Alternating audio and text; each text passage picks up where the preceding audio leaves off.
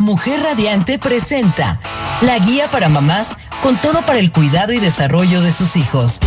Consentidos, una revista radiofónica en la que expertos te orientan sobre educación, alimentación, salud, psicología y otros temas que influyen en el crecimiento de nuestros hijos. Quedas en compañía de Sandra Morales, quien junto a nuestros especialistas te llevará a disfrutar de la tarea más bonita, ser mamá. Esto es Consentido Radio. Hola, muy buenos días, ¿cómo están? Yo soy Sandra Morales y ya estamos en su programa Revista Consentido Radio. Y el día de hoy tenemos un tema pues ad hoc para este mes, que es el mes de la sensibilización contra el cáncer, en específico contra el cáncer de mama. Y pues hoy tenemos un tema, como les comentaba, un poco sensible, un tema pues pesado, fuerte, pero muy real, que es cómo le decimos a nuestros hijos que tenemos cáncer, cómo transmitimos este mensaje que tenemos pues una enfermedad que el solo nombre causa miedo, causa estrés, eh, angustia, porque en todos para todas y todos es una enfermedad que se vive diferente, es una enfermedad que pues algunos la superan, otros no, y eso te causa mucho miedo, mucho temor. Y como esto está en el aire, está en el ambiente, pues nuestros hijos también absorben. ¿Y cómo le decimos pues que tenemos esta enfermedad? ¿Cómo le decimos a nuestra familia? ¿Cómo lo sensibilizamos y sin causar como esos estragos, ese daño? En fin, y para eso, pues hoy el día de hoy tenemos una especialista de lujo. Tenemos a Laura Guillén Grajeda. Ella es psicóloga. Ella mm, tiene un, es, egresada de la Universidad La Salle de aquí de Cuernavaca y sus estudios están muy relacionados a la, a la salud mental del niño y la adolescencia en el contexto familiar. Es psicoterapeuta, psicoterapia en enfoque de género, perdón es, tiene intervención multidisciplinaria en el abuso sexual infantil, tiene estudios sobre la terapia cognitiva conductual en la salud mental, este, tiene estudios sobre la intervención en crisis, psicoterapeuta infantil, en fin, muchísimos estudios que, nos van a ayudar para sensibilizar este tema en la familia. ¿Cómo estás, Laura? Bienvenida. Hola, buenas tardes, buenos días. Muchas gracias por la invitación. Y sí, efectivamente, el tema que nos toca abordar el día de hoy es bastante complicado, pero entre más se vaya hablando del tema, más fácil es el afrontamiento. Porque, uno, el afrontamiento tiene que ver primero con los papás, cómo lo están afrontando los papás el tema del cáncer para después poderlo llevar a la mente de los niños. Qué difícil, ¿no? Porque uno como mamá yo creo que todavía no lo asimilas. Que lleguen y te digan, tengo cáncer, tienes cáncer. Creo que primero es así como asimilarlo como persona, como ser humano, antes de ser mamá, ¿no? Entender que tienes una enfermedad con la cual pues ya sabemos que tienes que luchar que es una enfermedad, que puedes salir pues victoriosa de ella o no. Entonces esto creo que te causa mucho estrés, ¿no? Tú como mamá, ¿cómo tienes primero que vivirlo? ¿Qué es como los primeros pasos que tienes que hacer primero personales cuando te enteras que tienes esta enfermedad? Uno, trabajar el proceso de aceptación de la enfermedad. Y parece fácil, pero conlleva con muchas cosas. Uno es, ¿qué es la enfermedad para mí? También no culpabilizarnos, porque muchas veces creemos que era como prevenible y que yo todo mi pensamiento mágico iba a decir, lo puedo salvar, me puedo rescatar, me puedo cuidar, me puedo proteger y es decir, es una enfermedad multifactorial, puede ser genética, puede ser hereditaria, entonces no hay una causa exacta y entonces decir, empezar a entender mi propio proceso de aceptación para después pasar a un proceso de, ahora sí, ¿cómo lo digo? Porque cuando yo me doy un discurso a mí, es para que yo lo entienda y pues lo pueda entender el otro. Si yo no lo estoy entendiendo, el otro tampoco lo va a entender. Y es donde entran los conflictos. ¿Y cómo lo entiendes? ¿Cómo lo asimilas? Es que está muy cañón, ¿no? Si de por sí eh, te dicen que estás enfermo o tu hijo está enfermo, pues te, te, afecta, te sientes mal. Pues ya una enfermedad como el cáncer, que suena fuerte, como, como te comentaba o comentaba al inicio, ya tenemos como esa información en nuestro cerebro de que es peligroso, ¿no? Que es una enfermedad con la que puedes perder pues la vida o una parte de tu cuerpo, en fin. Entonces siento que ese miedo es como muy difícil asimilarlo, ¿no? Porque es así, ching, ¿qué va a pasar? Y en el Inter es, ¿qué va a pasar con mis hijos? Este, si me muero, si esto, cómo voy a llevar la enfermedad, eh, es muy cara, o sea, vienen como muchas cosas, ¿no? Voy a poder costearla, voy, o sea, son muchísimos temas, muchísimas interrogantes que como persona yo creo que primero analizas y después dices, ok, ya lo tengo, pero ¿cómo llegas a ese punto? ¿Cómo se empieza a construir la aceptación? A partir de etapitas. Lo primero es tener como la información más clara, y es decir, confianza en el médico o confianza en la institución que nos va a dar la intervención. Porque entonces cuando ya tenemos la certeza de que vamos a estar cuidados, protegidos por alguien más, entonces decimos, ok, ¿qué sigue? ¿Qué cambios va a haber en mi dinámica? ¿Qué cambios va a haber en mi salud? ¿Qué cambios va a haber en mi economía? ¿Qué cambios voy a poder sostener y qué cambios no voy a poder sostener? Entonces, cuando uno ya se siente cobijado, ya puede empezar a ver más allá. Y por eso tiene que ver toda la parte de la prevención, ¿no? Decir, si yo voy haciéndome estudios previos, es para que el impacto sea lo menor posible. Y entonces no es lo mismo de ser diagnosticado en cáncer etapa 1 que etapa 4. Porque las intervenciones, la forma de afrontamiento nos va a implicar más estrategias. Entonces en una etapa 1 puede ser algo más cómodo, más seguro, más fácil pero sí hay muchas cosas que trabajar y sobre todo nuestros temores más arraigados. ¿Y cómo le transmitimos esta información sin transmitir ese miedo, ese temor a nuestros hijos? Tenemos que transmitir emociones. Cuando nosotros transmitimos emociones, le damos el peso a la situación. Si yo digo, ay, trato al cáncer como si fuera una gripa, no puede ser. Le estoy quitando la importancia que lleva la enfermedad. A veces tengo que decir estoy triste, estoy angustiada, estoy preocupada, porque entonces el niño va a entender la complejidad del tema y sobre todo va a apoyarnos. Porque si nosotros nos decimos, ay, no pasa nada, y el niño de repente ve que no estamos con ellos, que ¿por qué mamá de repente se aísla tanto? ¿Ya no me quiere? ¿Por qué mamá se va? ¿Por qué no está? Y porque no le decimos nada. Entonces sí tenemos que mostrar emociones. Y entre más emociones es decirle, a su nivel, ¿no? Es decir, ¿te acuerdas cuando te ponías triste por esto? Ah, yo estoy un poquito más por esto. Y entonces le vamos enseñando de, porque ellos lo notan. Claro. Y lo primero que solemos hacer es evadir, evadir y evitar el tema, ¿no? ¿Cómo te sientes, mamá? Bien. Y mamá, ¿pero por qué lloras?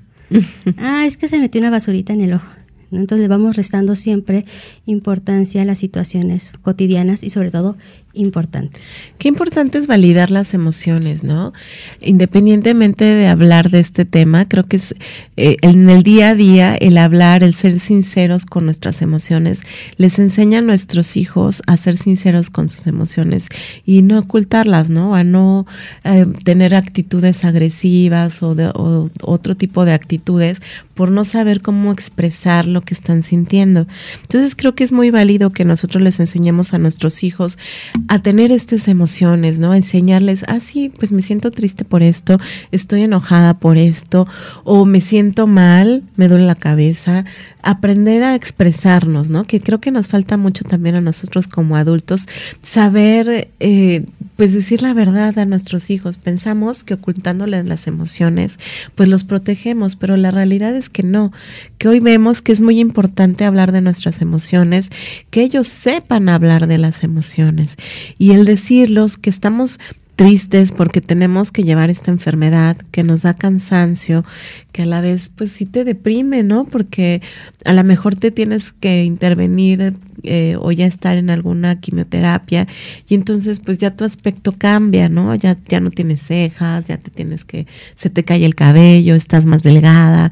Entonces también son estos cambios físicos que ellos empiezan a observar, es difícil pues negarlo, ¿no? Negar que te sientes mal, negar que estás triste y a veces como mujer pues ver estas situaciones, pues también te deprime, ¿no? El ver que, pues a lo mejor se te cayeron tus cejas, tu cabello, o que a lo mejor perdiste un seno. en fin, todas estas emociones que vivimos a flor de piel, pues como tú dices, nuestros hijos las sienten. Y si nosotros no les enseñamos a hablar de las emociones, de nuestras emociones, perdón, nuestra alarma de 1111 para decretar siempre nuestros buenos deseos y nuestras buenas intenciones. Este número mágico. y es, bueno, y hablando, pues regresando al tema, pues cómo les cómo nos les enseñamos a nuestros hijos a demostrar sus emociones también en este tema, ¿no? Sí, cuando nosotros afrontamos de manera satisfactoria nuestras emociones, el niño lo va a hacer. ¿Qué significa satisfactoriamente poder la gama de emociones? Nosotros tenemos 42 emociones, pero casi siempre creemos que nos manejamos en dos. Sí, en el enojo y en la felicidad. Y existe una amplia gama. Por ejemplo, en las cuestiones de proceso de enfermedad y de afrontamiento de una enfermedad, tiene que haber antes de la enojo, tristeza, frustración, irritabilidad, tensión, aburrimiento. Todas esas gamas y nada más creemos que estamos bien o mal. Entonces cuando vamos separando cada una, le vamos dando de hoy me sentí un poco irritable y no por la enfermedad, a lo mejor fue por el proceso de que estuve en la institución y me dejaron tres horas parada ahí.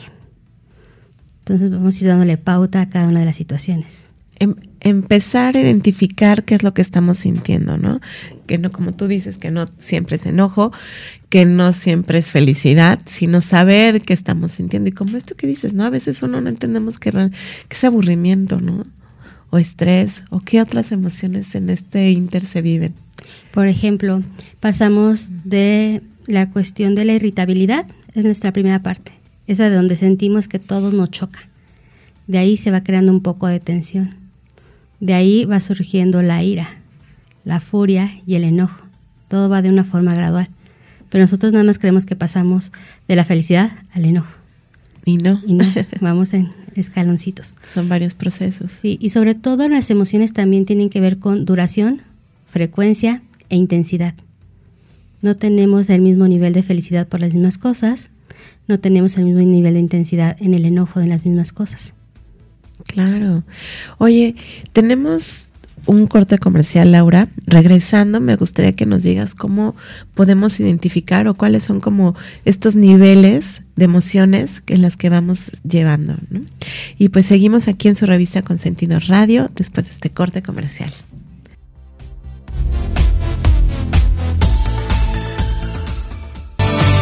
Estás escuchando Consentidos, la revista radiofónica guía para el cuidado y desarrollo de los hijos. Continuamos.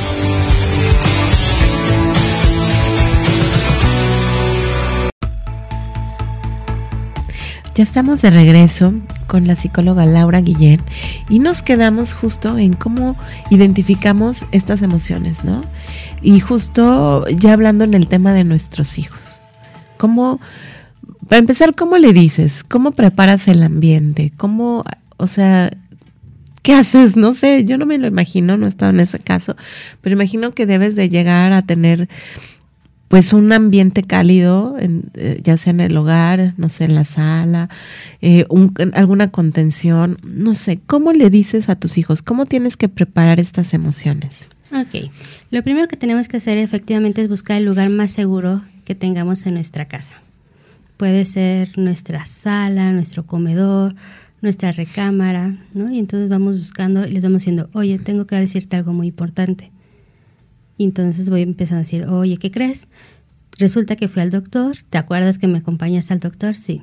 Ah, pues me dijo que tenía una enfermedad, esta enfermedad tal cual, cáncer, y le pongo el apellido, ¿no? Cáncer de mama. entonces le pregunto, ¿sabes qué es? Y muy probablemente nos diga, no, no sé. Ah, pues es una enfermedad que te da en tu pecho y les vamos explicando a su nivel de edad.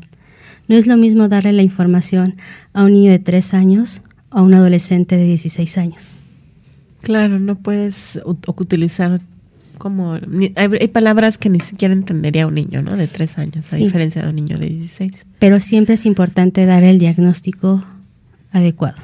No decir cosas más de, ay, es que me dolió un poquito aquí porque dejamos que las cosas entren en el imaginario y necesitamos darle certezas y realidades. Ser específicas. Sí, dar la información lo más completa posible y decirle, te van a surgir muchas preguntas, va a haber muchos cambios. Y entonces, ¿cuáles van a ser los cambios? Pues yo voy a tener que ir más seguido con el doctor, va a pasar esto, va a pasar lo otro, pero las cosas que tienen que ver contigo no van a cambiar. ¿Qué es lo que no va a cambiar contigo? Vamos a seguir viviendo aquí, vas a seguir yendo a tu escuela, vas a seguir yendo a tus actividades extracurriculares, lo que sí se puede sostener. Porque si al niño le damos un lugar de seguridad y de cercanía, le va a ayudar a afrontar las cosas. Y es decir, este proceso es independiente. Dos, que la enfermedad no tiene que ver nada con él. Que él no nos enfermó porque hizo un enojo y dijo que a mi mamá le pase algo. Decir, no, no tiene nada que ver contigo, es un proceso mío y de mi cuerpo y que no es contagioso.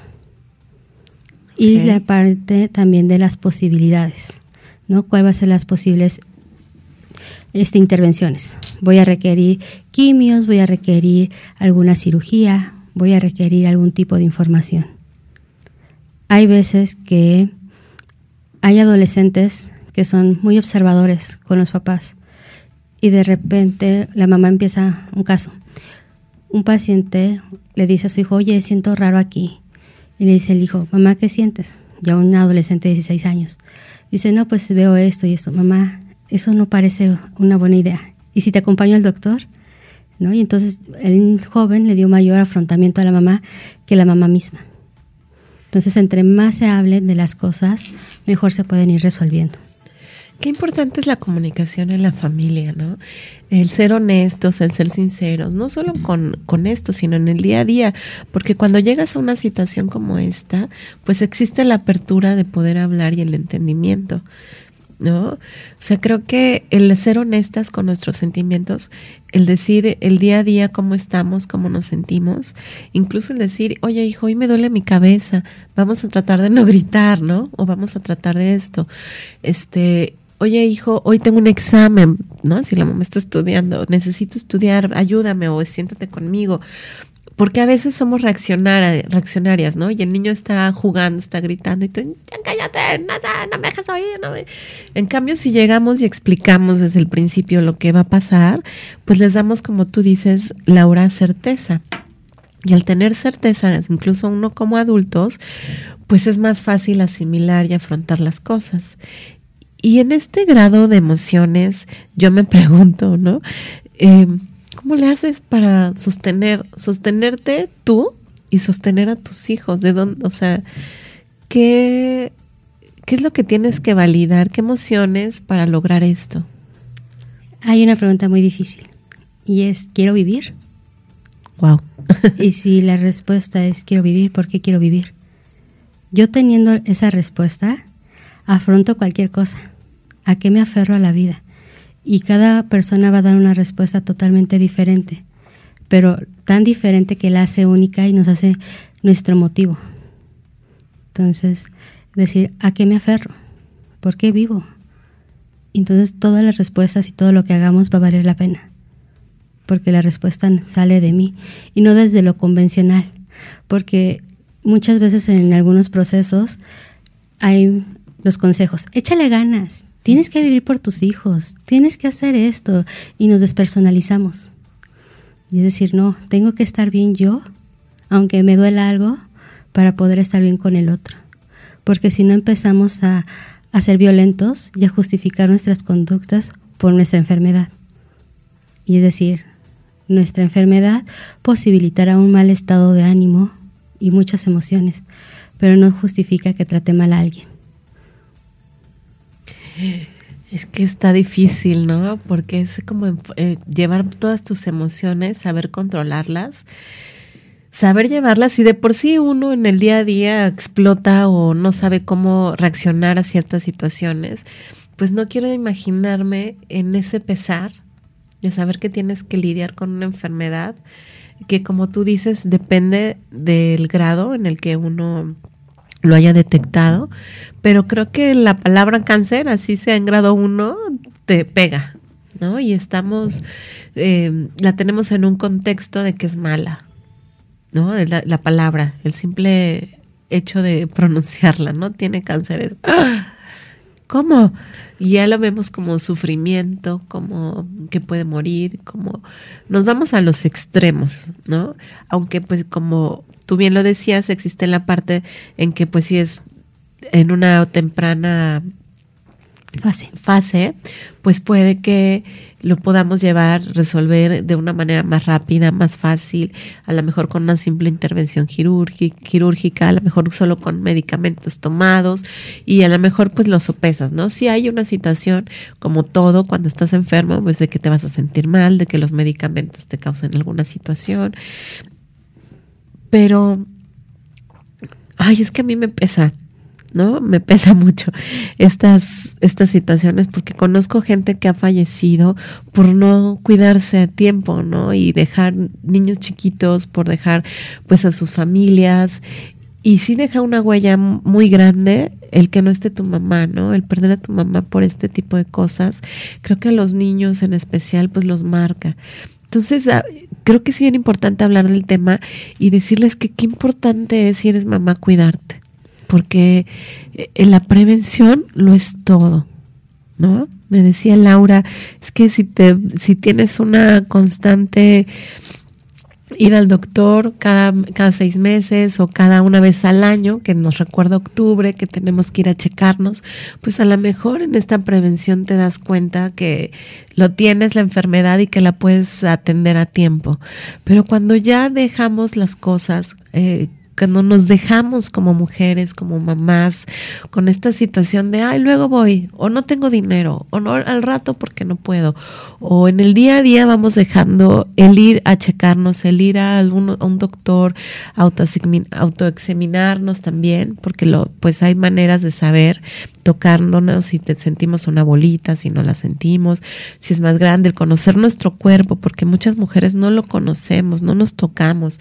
No sabemos si tenemos el ovario inflamado o no, porque pues te puedes tener también quistes quistes en la matriz, quistes mamarios. Entonces, todo ese tipo de cosas es bien importante que pensemos en, en, nosotras, ¿no? En cuidarnos, en el asistirnos, para evitar llegar a esta situación de pues dejar a nuestros hijos, porque es una realidad que si nos enteramos en una fase muy alta, es difícil que podamos sobrellevar la enfermedad, porque esta enfermedad se va a otros lados, se mueve, se contaminan órganos, en fin. Entonces, el poder tener la prevención como mamás es lo más importante para mí en este momento, hablando con Laura, lo que tú me decías desde el inicio, y de ahí, pues cuando ya nos descuidamos, porque creo que el saber que ya tienes un cáncer de etapa 4, pues ya es un descuido, ¿no? Dejamos llevar mucho tiempo en no ir a una,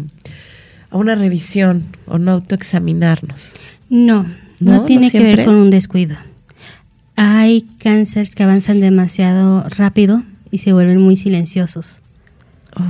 Pero porque si nosotros decimos que fue algo que se pudo prevenir, o sea, le dejamos como la responsabilidad a la persona que tiene la enfermedad. Y hay enfermedades que, como le decía, a veces no son tan como consecuencias de malos hábitos, sino consecuencias de una, de una cuestión hereditaria o genética. Sí, pues lo, que heredamos epigenéticamente, ¿no? Sí. Que también hay hasta emociones que llegamos a generar. Y en esa parte, es decir, si nos si nosotros le permitimos a la persona expresar su emoción y lo que está sintiendo, va a ser más pronta la recuperación, porque le va a ayudar a hacer ajustes a su dinámica y a su vida. Por eso hablan mucho, ¿no? De decir las cosas, de no dejártelas. Que si haces un coraje, lo digas. Este, que si te sientes mal, lo digas, porque las emociones se van a nuestro ser, a nuestro cuerpo. Sí, y sobre todo en esta parte de todas las emociones se reflejan en alguna parte de nuestro cuerpo. Siempre empezamos a sentir algo antes de poderle poner un nombre. Hay gente que dice, me enojo y luego luego siento que el estómago se me contrae. Y pero no le hago caso y entonces después digo, ay, ¿por qué tengo una colitis? Exacto. Nos vamos con eso, nos justificamos, ¿verdad? Sí. Y entonces, aunque no sea un o sea, ay, pues sí, si un sentimiento te causa un dolor, un, eh, también te puede generar una enfermedad. no se tiene como tanta evidencia como para decir, bueno, tú te enfermaste por no hablar de tus emociones, pero sí vamos, no nos permite resolver las cosas desde otro lugar.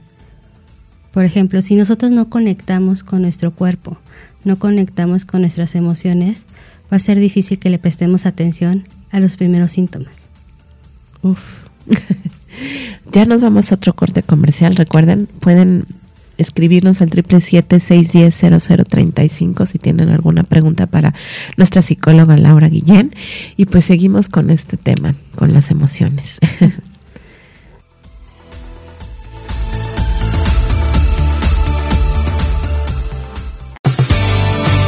Estás escuchando Consentidos, la revista radiofónica guía para el cuidado y desarrollo de los hijos. Continuamos.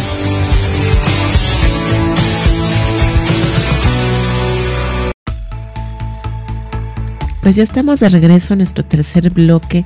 Seguimos con Laura Guillén, nuestra psicóloga, experta en el tema.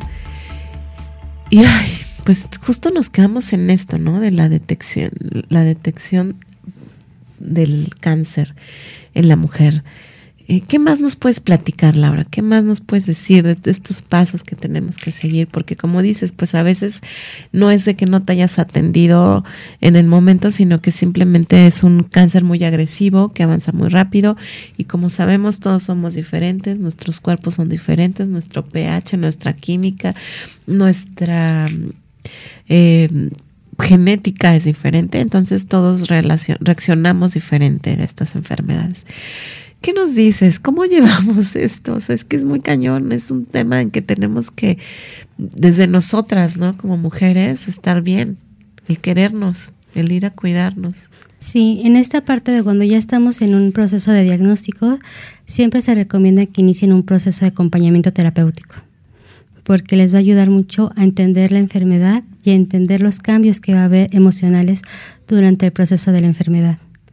Cada intervención, cada tratamiento que nos den nos va a hacer sentir diferentes, todos con la posibilidad y con la esperanza de que funcionen.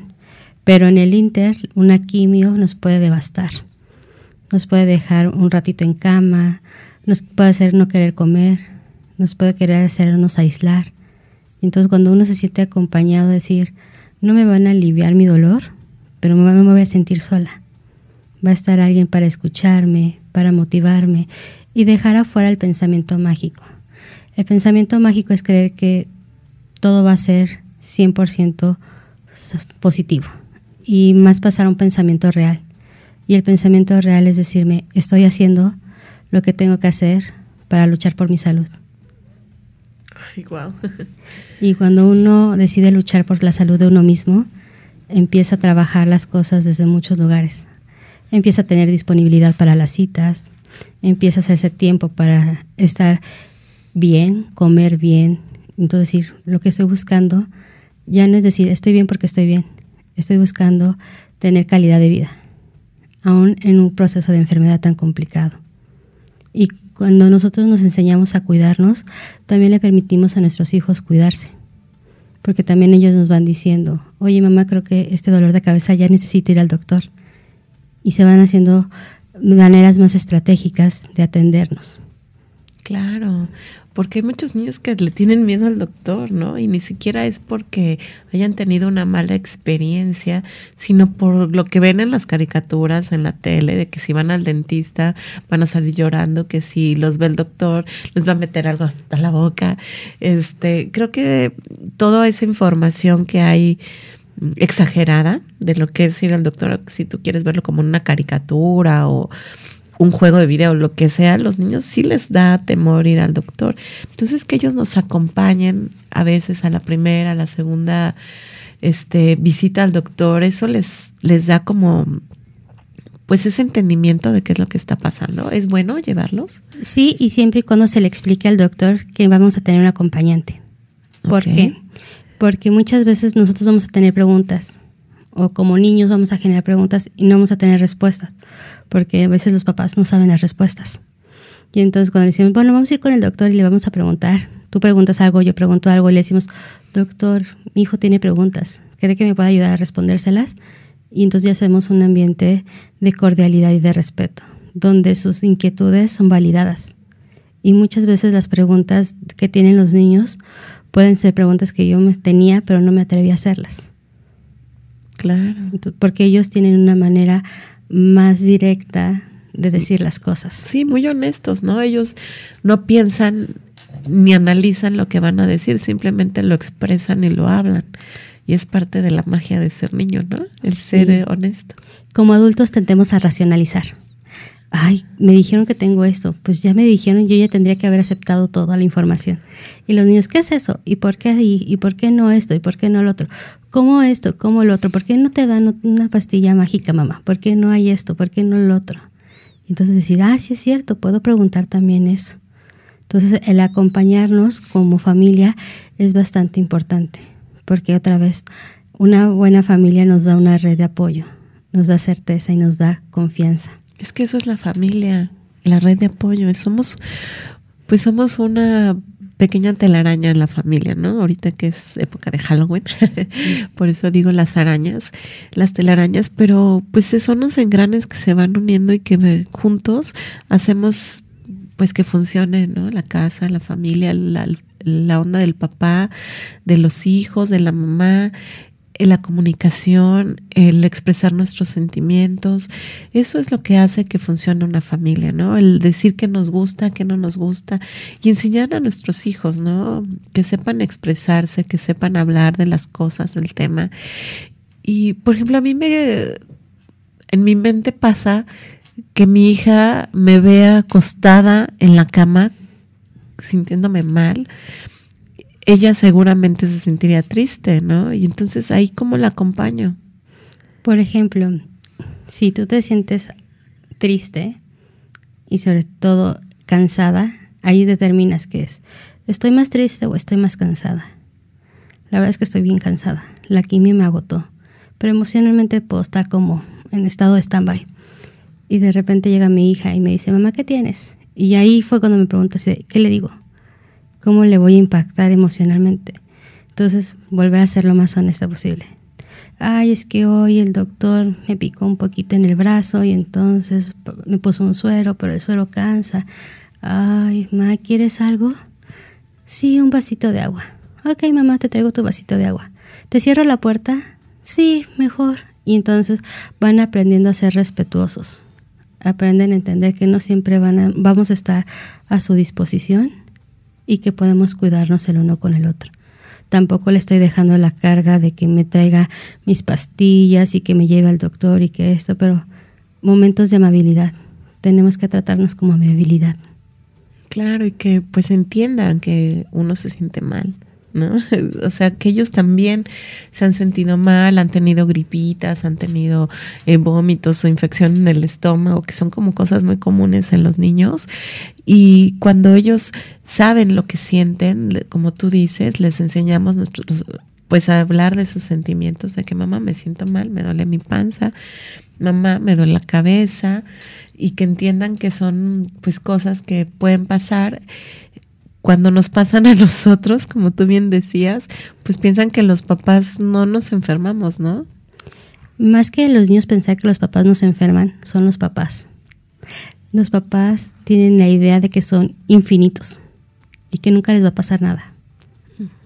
Y entonces en esa parte de estar siempre para los hijos, estar siempre para el trabajo, estar siempre para todos, dejan, se descuidan. Y es decir, no, tenemos que ser honestos honestos ante todo lo que vamos sintiendo, para darle la veracidad a las cosas. Y decir cuando uno dice, no soy infinito, soy finito, eso hace que me cuide más. Cuando conozco mi historia de vida, de que predisposición genética a un cáncer, la gente hace cosas como de, ¿qué me dijeron que lo podía prevenir? Ah, bueno, las revisiones médicas. Bueno, me voy cada seis meses. Bueno, ya contraté un paquete que me haga revisiones más exhaustivas. ¿no? Entonces también le voy diciendo al médico, oiga médico, tengo este antecedente, ¿le pongo atención o no le pongo atención?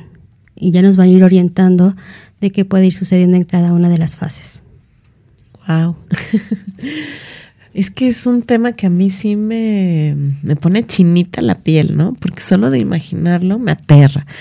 Pero ahí es donde entra la salud mental, las emociones, en saber que pues todas podemos pasar por esta situación y el saber cómo afrontarlas, ¿no? Y cómo pues hay que estar al pendiente de nuestra salud, de nuestras emociones y saber qué es lo que sentimos, cómo lo transmitimos y pues no ocultar nuestras tristezas, ¿no? Explicarlas. El no ocultar la enfermedad, el, pues como dicen mucha gente, ¿no? El abrazarla, el decir, ok, aquí estás, pues vamos a echarle ganas, ¿no? Aceptarla, porque pues mucha gente vive, aunque está enferma, la está viviendo, vive la negación, ¿no? Y es difícil aceptar que tienes esta enfermedad. Sí, es muy difícil entender una enfermedad, pero por eso decimos, no estamos solos. Y siempre va a haber diferentes espacios para poder externar qué está sucediendo con nuestro cuerpo.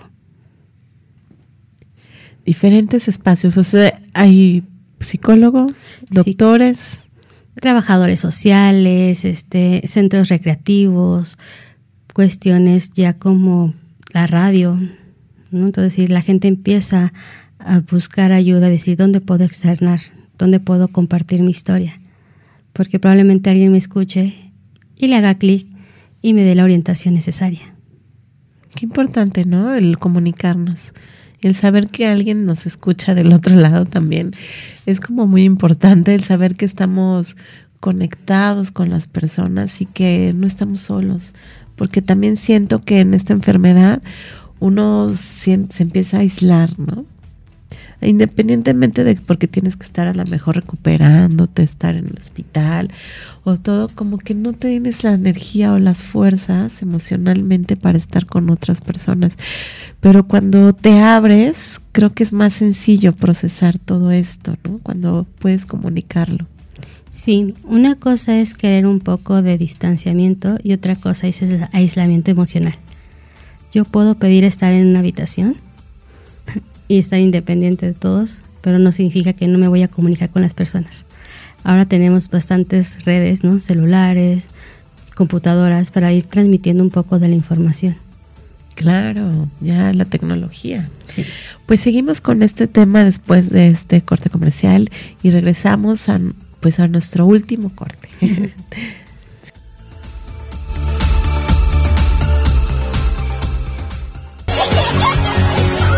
Consentidos, la revista radiofónica guía para el cuidado y desarrollo de los hijos.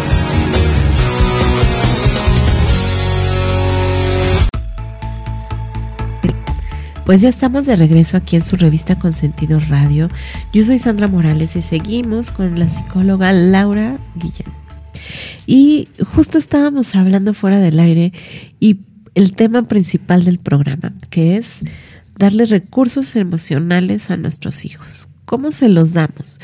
Porque esto es lo que necesitan para afrontar cualquier noticia, como esta enfermedad o como cualquier otra, o cualquier otra situación difícil en la casa, ¿no? Una pérdida de un familiar, de una mascota, en fin. Qué importante es que ellos tengan los recursos emocionales. ¿Cómo les damos estos recursos, estas herramientas? empezando con la confianza. Cuando nosotros confiamos en ellos, les permitimos desarrollarse y permitimos que tengan malas decisiones para que ellos vayan aprendiendo a su ritmo y vayan conociendo hasta dónde son capaces de afrontar la vida. Obviamente a su nivel, ¿no? Pero si queremos todo el tiempo mantenerlos en burbujas, donde no pasa nada, lo único que hacemos es dejarlos más desprevenidos, porque nunca van a saber cómo resolver una discusión con un compañerito, cómo solicitar las cosas que ellos quieren, cómo decirle, oye, ma, la, la maestra no me habló, la maestra no me calificó la tarea, o yo vi que a los demás niños sí les dio algo y a mí no. ¿no? Entonces esa parte de empezar a que se dé cuenta de cómo te gustó que te trataron. Y ahí vamos empezando también nosotros a decir de, si la maestra hace eso, creo que yo también lo he hecho. Y entonces me pongo en ese lugar de poder atender, observar, mirar, darle ese acompañamiento. Yo también lo acompaño en su crecimiento y me vuelvo una certeza y me vuelvo una seguridad. Una certeza. O sea que nuestras actitudes le tienen que dar seguridad y certeza a nuestros hijos. Somos un ejemplo. Sí, pero a veces lo tomamos como la parte de, siempre creo que mi papá me va a regañar o mi mamá me va a regañar. Es que hice algo que no le gusta y entonces decir, mm, pues sí, probablemente no me gusta la conducta que hiciste, pero eso no va a hacer que te quiera menos o que te quiera más. Mi amor por ti está porque es algo genuino. Las conductas se van cambiando, las conductas se aprenden y las conductas se desaprenden. Pero tendemos a usar mucho de, si haces esto te voy a querer, si haces lo otro te voy a querer. El condicionamiento, ¿no? Que tenemos.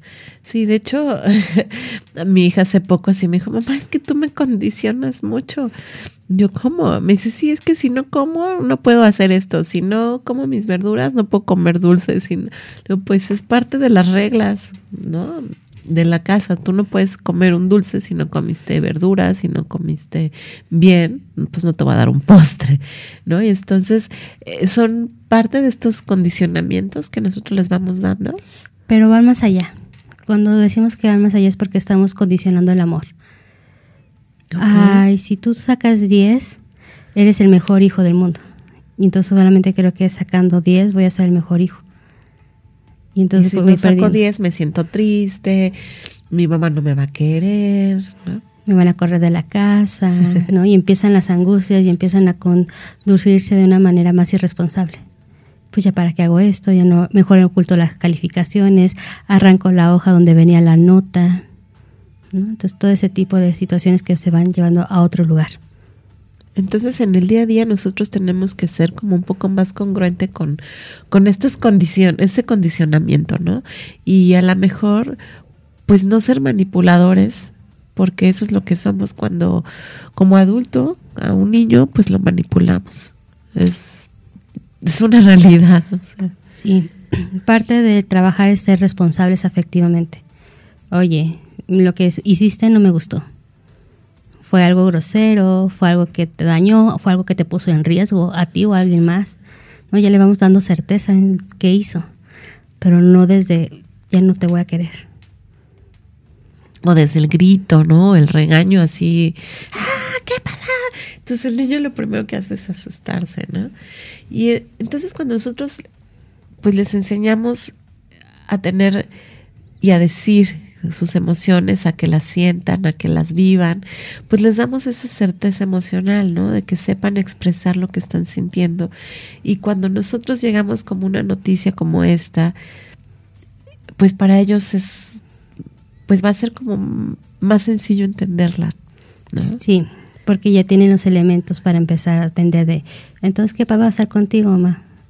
pues me voy a sentir algunos días triste, algún día me vas a ver enojada, un día me vas a ver frustrada, va a haber días en los que nada más quiero estar en mi cuarto. Entonces ellos van a decir, oye mamá, ¿hoy es un día de esos? ¿O en los que no quieres salir? Sí, hoy es un día de los que no quiero salir. ¿Te apago la luz? Sí, apágala.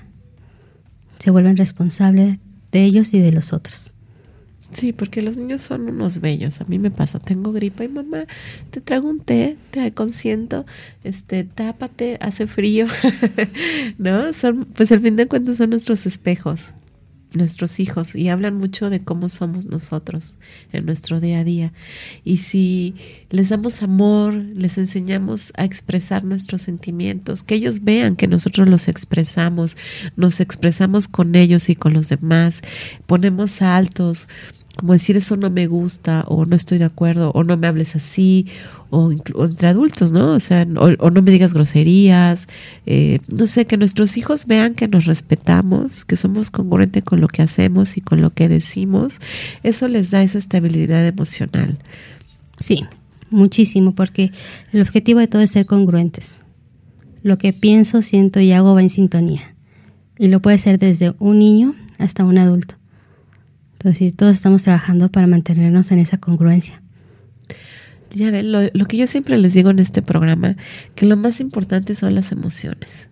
Saber sentirlas, saber qué estamos sintiendo y saber cómo llevarlas y no ser reaccionarios ante ellas, ¿no? Sino conocernos, autoconocernos y conocer a nuestros hijos, ¿no? De que cómo son, si son explosivos, si comen muchos dulces, si se alteran, o si están cansados, se ponen de malas. O sea, nos, nos falta mucha información emocional, siento. a nosotros como mamás. Obviamente no, no nacemos sabiendo ser mamás, no sabemos cómo dirigirnos o cómo emocionalmente ser, ¿no? No, no, no crecemos con eso. Y ahora está como muy de en boga que hablemos de nuestras emociones, que hablemos de lo que sentimos, de que pues nos comuniquemos, que es algo que no hacemos. Y entonces estas son las bases que tenemos que centrar para tener una buena comunicación con nuestros hijos para todos lo que vivamos en el día a día, ¿no? Y por eso recalco que es importante la comunicación, porque cuando lleguen tenemos que dar este tipo de noticias o incluso la pérdida de un familiar, un amigo, una mascota, pues es importante decir cómo lo sentimos, ¿no? Y lo que tú me decías, el ser claros, honestos. Sí, las emociones son nuestra primera comunicación, pero es comunicación con nosotros mismos. Si nosotros somos capaces de entendernos a nosotros mismos, vamos a ser empáticos y vamos a poder entender al otro. Ya no justificarlo, ya no asumir qué está pasando con la otra persona, ni con nosotros mismos. Entonces es el entendimiento. El entendimiento. Ay, qué fuerte. Y entender esta enfermedad. Es un proceso algo complicado, lento, pero buscando el acompañamiento y la escucha activa y escucharme a mí, me va a decir hacia dónde me quiero mover. Y también llega un momento de decir, quiero seguir en el tratamiento o ya llego a su máximo. Y me va a hacer cambiar mis herramientas y mis perspectivas. Ay. Ay, pues ya, ya casi se termina este programa, pero ¿qué recomendaciones nos das? ¿Qué puntos nos dejas para poder comunicarnos de esta manera con nuestros hijos, para poder con nuestra familia, para poder comunicar que tenemos esta enfermedad? Uno, iniciar un proceso de acompañamiento terapéutico de cualquier fase. Siempre nos vamos a sentir más validados hablando con nosotros mismos que llevándolo con la familia porque entran como muchas expectativas. Cuando yo ya tengo claro que quiero comunicar, bajarle la información a cada miembro de mi familia en individual, porque cada miembro tiene una edad diferente, una historia diferente, experiencias diferentes y lo va a afrontar de una manera diferente. Claro. Y en esa parte de decir, como tú me quieras acompañar familia, o sea, si tu hijo, tu esposo, va a ser totalmente bueno todo es bueno. Sí. Esos son los dos puntos básicos. Sí. Ok, ay, es que este tema sí nos pone chinitos y es un tema difícil. Y, ¿Y cómo le dices si en este caso ya no llevaste la enfermedad, no lo lograste y sabes que pues puedes fallecer? ¿Cómo comunicas esto a tu familia? Puedes empezar a crear una caja de recuerdos y esa será una caja de recuerdos en conjunto. Es decir, oigan, está pasando esto, me dijeron que la enfermedad está muy avanzada y que puede ser una posibilidad fallecer, pero quiero hacer una caja de recuerdos. Y entonces podemos empezar a hacer experiencias nuevas que no habíamos vivido o comunicarnos cosas que no nos habíamos dicho. Y nos podemos tomar fotos y te voy diciendo me encanta esto de ti, aprendo a despedirme. Wow. Y para esto existen acompañamientos, ¿no? También. Sí, está la parte de la tanatología. Para poder enseñarnos cómo llevar eh, esta parte, ¿no? Y el duelo para nuestros hijos, ya que ya no estamos, ¿no? Ir previendo ese acompañamiento, ¿no? Y acercarnos a un pues, tanatólogo.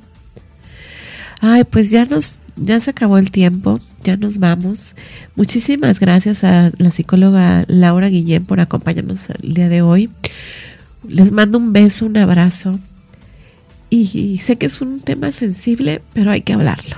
Así que autoexplórense, quiéranse, hablen con sus hijos, comuniquen las emociones y nos escuchamos en nuestro siguiente programa en www.soymujerradiante.com el próximo miércoles a partir de las 11 de la mañana.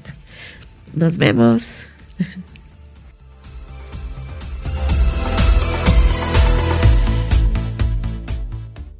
Mujer Radiante presentó Consentidos, una revista radiofónica que ofrece la guía para mamás con todo para el cuidado y desarrollo de sus hijos. Acompáñanos la próxima semana para seguir aprendiendo cómo disfrutar la tarea más bonita, ser mamá. Esto fue Consentidos Radio.